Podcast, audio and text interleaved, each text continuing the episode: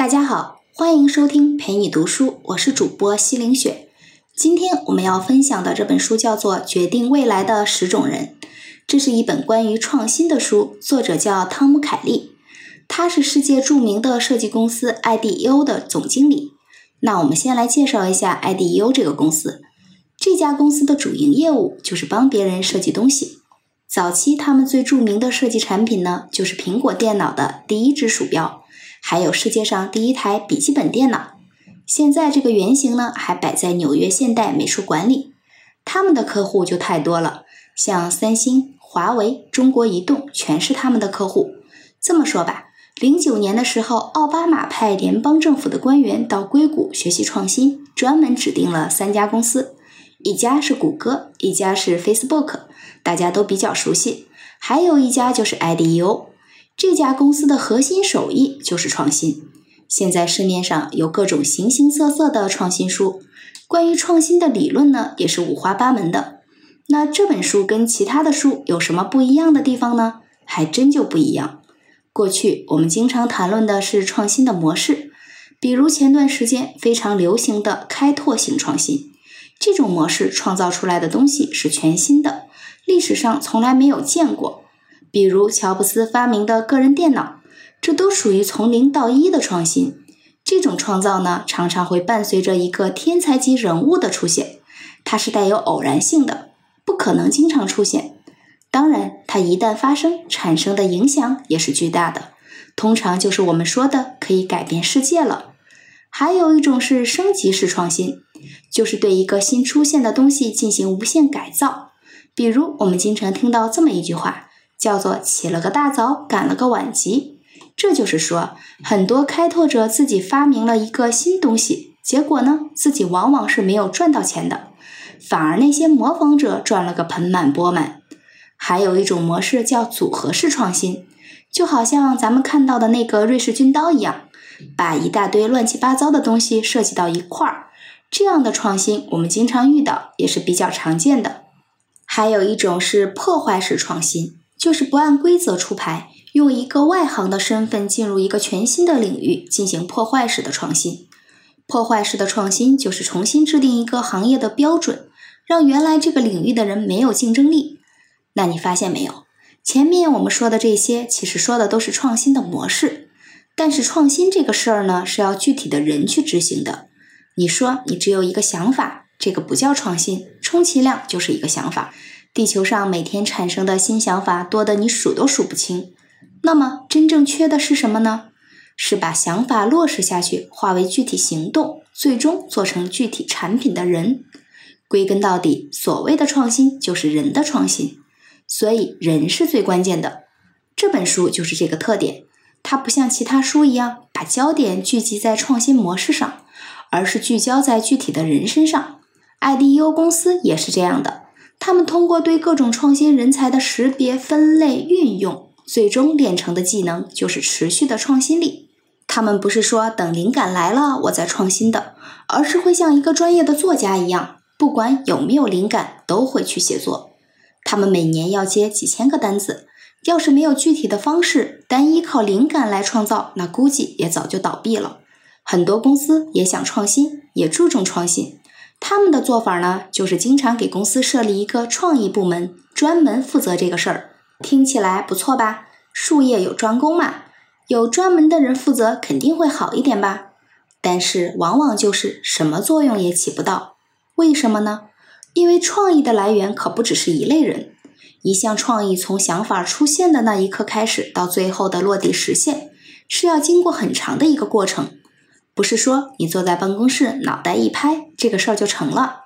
这本书的作者就是把他们公司创意的所有来源做了一个梳理，他把公司的人分成了十个类型，每个类型的人才都是创意的来源。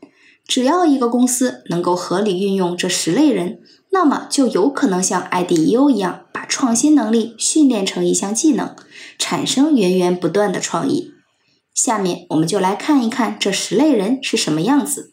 这十类人啊，分别是人类学家、实验家、嫁接员、跨栏高手、合作者、导演、用户体验师、布景师、关怀者和会讲故事的人。咱们先说第一类，人类学家。什么是人类学家呢？他们就是通过仔细的观察人的行为，体察人环境的互动，来不断的给公司提出新观点的一类人。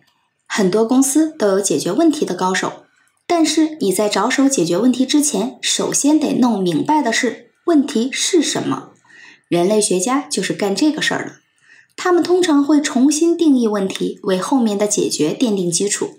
他们呢，就像开拓一个新领域的时候，总需要这么一帮子人先实地考察一番，然后回来给大部队说一说那里的具体情况。比如在 IDEO 里就有这么一群人，他们的工作是专门的进行前期调研。他们的方法和其他公司的调研方法那可不一样，不是说让你填一个调查问卷就完事儿了。他们需要拍摄一系列的视频。比如说，如果接到一个医院想要改善医疗环境的任务，这些人就会去病房架很多摄像头，连续拍摄一个星期左右，然后仔细的去观察这些病房里发生的事儿，包括病人任何不方便的事情受到的干扰，这个时候就在视频里表现出来了。甚至有的员工还要假扮病人，专门去医院住上一个星期。经过这么一番深度调查。一些问卷问不到的问题就暴露出来了，比如说灯和门开开关关的会影响别人的休息啊，再比如护士推的那个小推车的轮子发出的声音特别刺耳，再比如医院规定的探病时间常常不起作用，这些呢都是问题所在。找到问题，解决的方法自然就来了。所以一开始把问题定义清楚非常重要。说的通俗一点。人类学家就是一帮善于找茬的人，他们习惯用初次见面的新奇感去看问题，有时候只是观察还不行，必须要亲身经历，感同身受。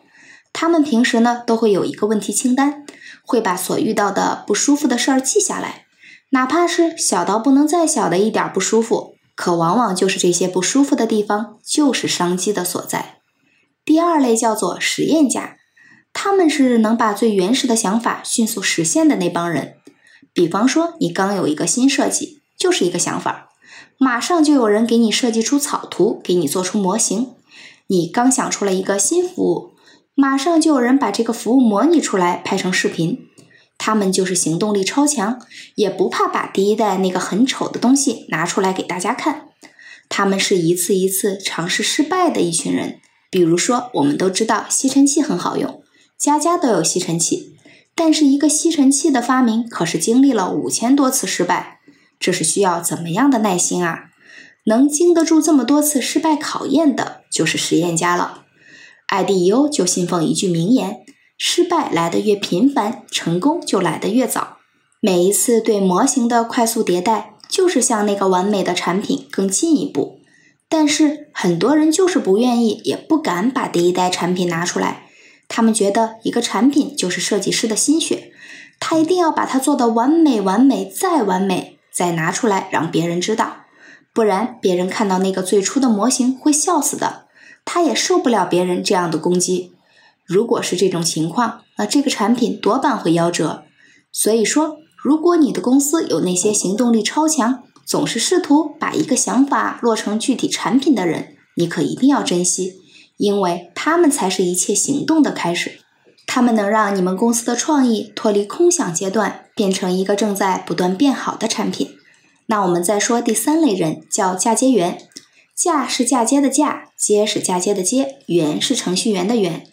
这些人的特点是融会贯通的能力特别强，很容易把一个领域的技术和模型套到另外一个领域里。比如现在大家都在用的键盘，其实你知道吗？键盘最早的模型是钢琴，再比如每个大楼里的电梯，它最早的创意来源于游乐场的升降梯。再比如吉利在剃须刀领域发明了刀架加上刀片的营销模式，这样本来重复购买率很低的刀架呢，就以很低的利润卖出去，这样就可以迅速占领市场，最后通过卖刀片来赚钱。这个模式就被嫁接到了亚马逊的 Kindle 的模式上。亚马逊通过卖几乎没有什么利润的 Kindle 阅读器来占领市场，最后呢，通过卖电子书来赚钱。这就是移植式的创新。善于做移植式创新的，都是一专多能的人才。就是在一个领域很精通，在多个领域都广泛涉猎。这就要求这个人有超强的学习能力，对各个领域都很感兴趣。当然，嫁接员不需要像达芬奇那样什么都懂，他们的能力是能迅速的在陌生领域发现新奇的元素，然后把它们移植到自己的项目上。嫁接是成本最低的，也是发生最频繁的一种创新方式。IDEO 就为了创造这种多领域涉猎的氛围，专门有一面墙放着不同领域的书。很多员工平时喜欢到这里看杂志、看书，也就变成了一个员工之间可以交流聊天的地方。那这个地方当然就是创意经常发生的场所了。人类学家、实验家、嫁接员这三类角色的共同特点就是善于协调各种力量，推动新想法的落实。过去我们都会觉得，只要想法没问题，剩下的就好办了，只需要落实就可以了。但是实际情况是。执行落实才是最难的部分，在这个过程里，就需要有人克服各种障碍，激发出团队的潜力，最后保证这个产品能够顺利降生。第四类叫做跨栏高手，你看名字就知道了，他们这些人善于克服苦难，凡事死磕到底，是特别有冲劲儿的这么一群人。通俗点说的就是皮糙肉厚，回血能力超强。遇到困难，普通的人多少都会有点害怕。会习惯性的往后缩，为什么呢？希望保全自己的自尊，怕被伤害。而跨栏高手的字典里可没有面子这一说，他们就是为了达到目的，可以尝试任何方法，甚至可以把自己的那点自尊打包冲进下水道。做起事儿来，那都是以目的为导向的，一次不行再来一次。比如说，如果客户拒绝见他们，没关系，他们在顾客家的楼下等三个月。他们的毅力和耐心，还有随机应变的能力都是惊人的，从来就没有放弃这么一说。如果你的公司有这么一群人，他们有问题，从来就只是想着解决方法，连一秒钟都不肯浪费在犹豫和害怕上，那么他们就是跨栏高手了。有问题只管找他们，他们会特别高兴。第五类叫做合作者，他们的特点是特别善于沟通，就好像一个团队里的粘合剂一样。让一个团队的信息共享、高度的协作，我们一般公司文化都是在倡导这个协作，但实际上呢，在平常工作的时候，大家都是各忙各的。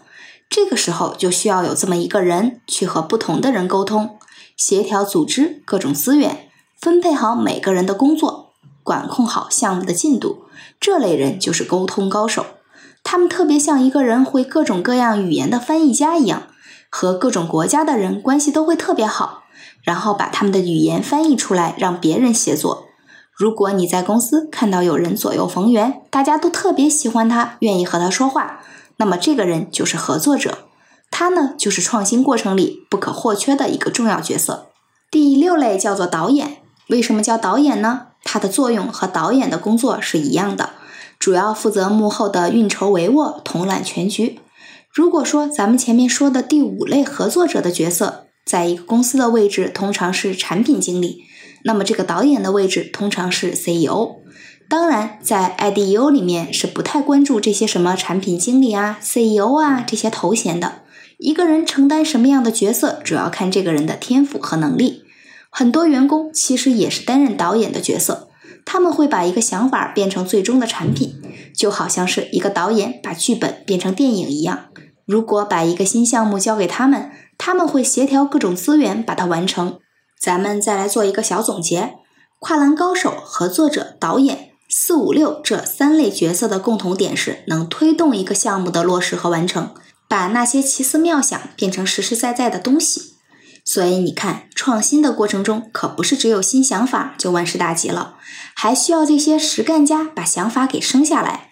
他们特别善于从学习型人才那儿借鉴新想法，从组织型人才那儿借力，最后最终让创新落实下去。再接着说第七类，叫做用户体验师。这个相信大家经常听说过，一个好的用户体验师那可是稀缺人才。一般人可能会觉得，用户体验师不就是一群专门给产品挑刺儿、找茬的家伙吗？这也能算工作？如果你这么想，那就错了。一个好的用户体验师一定有很高的审美标准和生活要求，他们善于抓住人最细微的心理活动，就是能找到一个产品或者一个服务的升级点。这种细微的差异，可能是一个产品和其他竞争产品拉开差距的重要因素。在这些人眼里，平庸的产品就是不合格的。有他们在，一个产品才能有提升的空间。所以，在一个好的团队里，有专门找茬挑刺儿的人是一件好事儿。第八类叫做布景师，他们的作用就是专门给公司创造良好的创业氛围。大家都知道。每个人每天待的时间最长的地方就是公司了，所以一个人大多数产生想法的时间也是在公司里。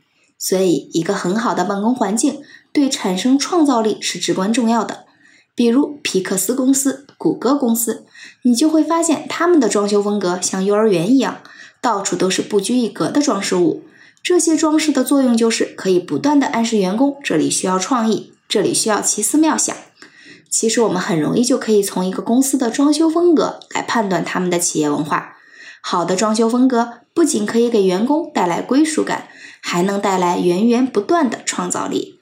第九类呢是关怀者。如果你是做服务行业的，关怀者就是你们公司最核心、最宝贵的资源。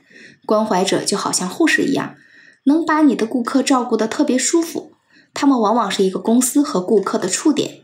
比如说销售人员，比如说客服人员，他们能从顾客那里拿到最真实的反馈信息，所以关怀者也是能给一个公司提供改进想法的人。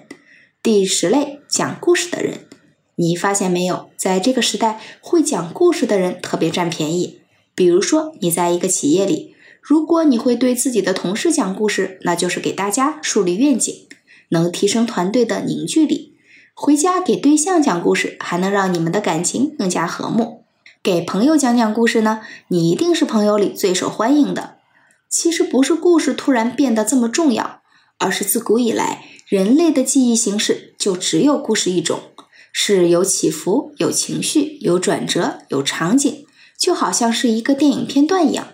只有这样，人们才能记住，才能口口相传。所以，你的团队里有一个特别能调动大家注意力、善于给大家讲故事的人，那一定要好好的对待他，因为他就是公司文化传播的布道者。最后，这四类角色的共同点，那就是可以间接帮助创意的产生和落地。他们是创新团队里经常被忽视，但又无比重要的一群人。在作者看来，创新的过程需要各种各样的人才交流协作才能产生。创意也没有固定的形式，最需要做的呢，就是在创意产生了之后，一群人各自发挥自己的优势，然后克服各种各样的困难，把它完成。